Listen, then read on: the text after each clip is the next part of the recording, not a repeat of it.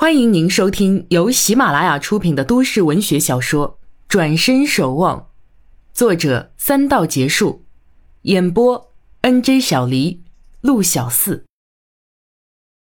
第三十五集。第二天早上，陈谷起得比平时晚了些，外面天已大亮，太阳很好。他边穿衣服边看着床头那本禅外说禅，笑笑。下楼洗漱好，便出门买菜。这时候菜场人不多，陈谷轻车熟路买好菜，往回走时，路遇李东瑞老两口。李东瑞其实远远就看见陈谷，也已做好准备，低头避在一旁。可他老婆却拉着长脸，有意挡在路中央。等陈谷走近，他便一把眼泪说开来。他的声音不大，却也吓了陈谷一跳。他站住，我说：“阿谷，你存的什么心啊？”明明答应这门亲事，为什么事到临头又变卦？你到底安了什么心啊？陈谷一愣，心想：小虎大概没向家里交代其中曲折，这下我该怎么说才好？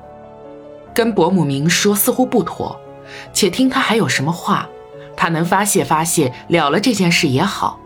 心下这么想定，眼睛也就和善的看着他，嘴里只简单应答道。对不起啊，伯母，是我没做好。我主要是不想伤害小夏。哪知他这话激得老婆子更涌出一脸老泪，一边抹泪水一边道：“好你个阿古啊，还说不想伤害小夏。你知不知道，他为你哭了一整夜，你已经伤害他了。”陈谷一时无语，悠然出神。只见老婆子拉住他的衣袖，情绪更激动。声音却是压抑，似乎是只说给他一个人听。他离家出走了，你还伤害不够吗？陈谷心中一沉，心想：这女孩不是因为这亏心事而想不开吧？看着李伯母激动而又茫然的脸，他对她道：“我没想到事情会变成这样，可这事儿不一定是我。”他转而又想，讲再多也是讲不清楚。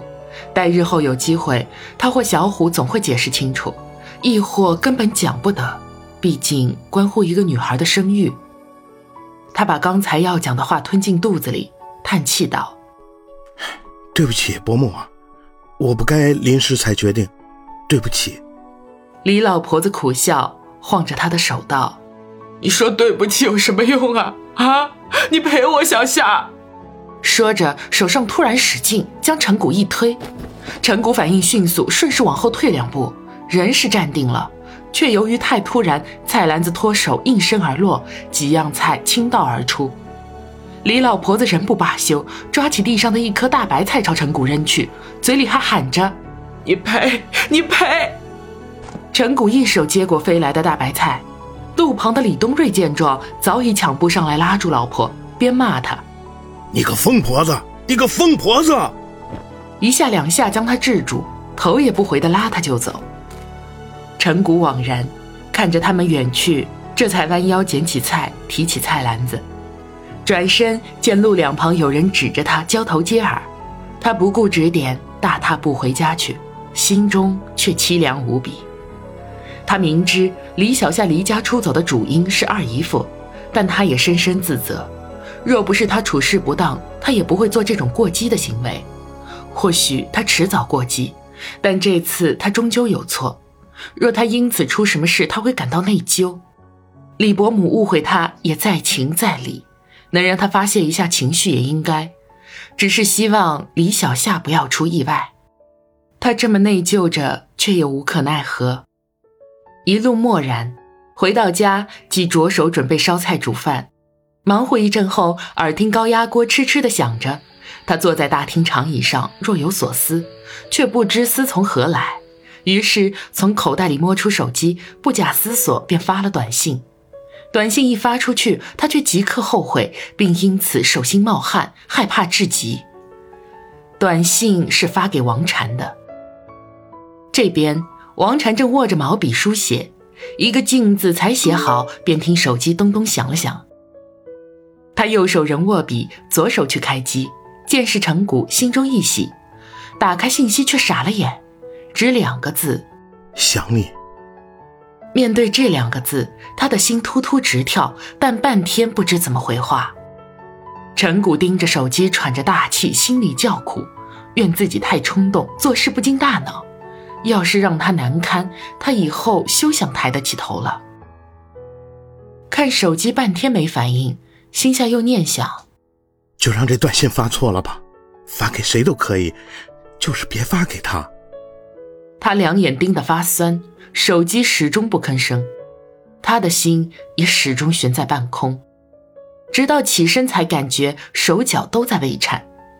待他关了灶火，装了饭菜，提了饭盒，出了门，手机都没发出任何声响，他这才轻舒口气，锁上门，直奔医院。他的短信自然没发错，他这边忐忑心情一直深藏不露，旁人是看不出的。但他不免少言寡语，陈妈妈他们以为他睡得不好，也就没有多问。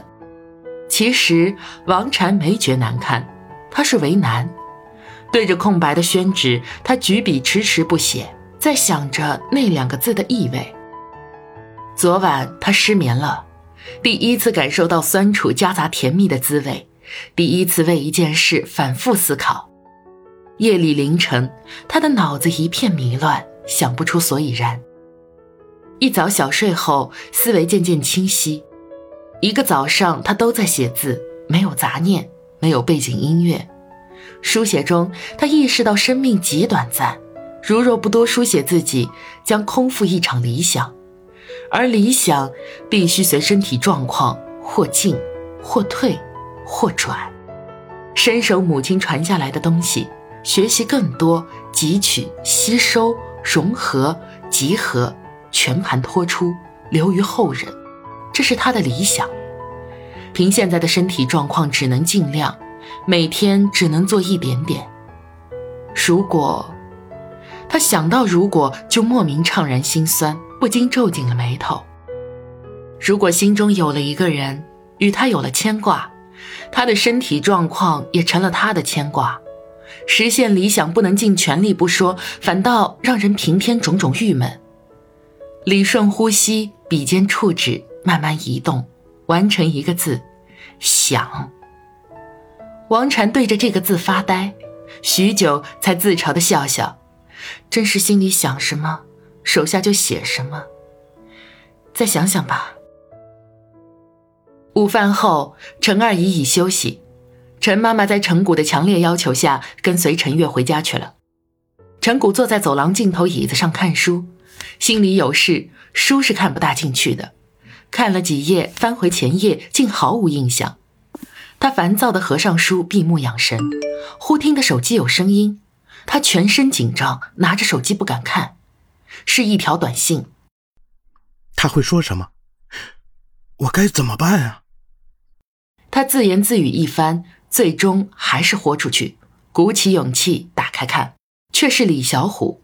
陈谷长吁一口气：“小夏昨天离家出走了，这事儿跟你没关系，是我骂了他，我妈不知情，你别怪她。我没有怪伯母，但很抱歉，毕竟我也有错。你没错，是我错怪你。能找到他吗？留了张字条。”说去外地了，手机关机，联系不到。算了，就当他没来过我家。过几天再联系吧，不行也要想其他办法啊。我懒得管了，也不要这样，毕竟是妹妹。听天由命吧。陈谷一时无语，摇摇头，起身望窗外。难道都是命里注定吗？你是二十六床的家属吧？一个护士走过来问。陈谷点点头。二十六床，明天可以出院了。明天早上去办出院手续吧。陈谷闻言大喜，向他连连抱拳道谢。护士红了脸，笑着走开。晚上，陈妈妈和陈月带来丰盛的晚餐，与陈二姨、陈谷一起，一家人吃得很开心。隔壁床的阿婆啧啧称赞，又朝儿子儿媳叹气，说自己老了，住了这么长时间还不能出去。儿子儿媳只得千哄万哄。陈谷瞧见那阿婆的儿子儿媳一脸夫妻相，举止言谈间甚是默契，顿生倾羡之意。想起王禅温婉的脸和温柔的声音，全身充满温暖，旋即又生出恼恨。自白天冒失的发出那个短信，他就恼恨自己。其实他并无奢求，若王禅无意于他，他也不会因此辞别王家。此后心中默念于他也是心甘，但他竟然如此不知收敛。尽管到现在这时候，王禅还没有做出反应。或许如他希望的，他没有收到短信，他却总是心有不畅。若是他直接回绝他，说不定还觉得痛快些。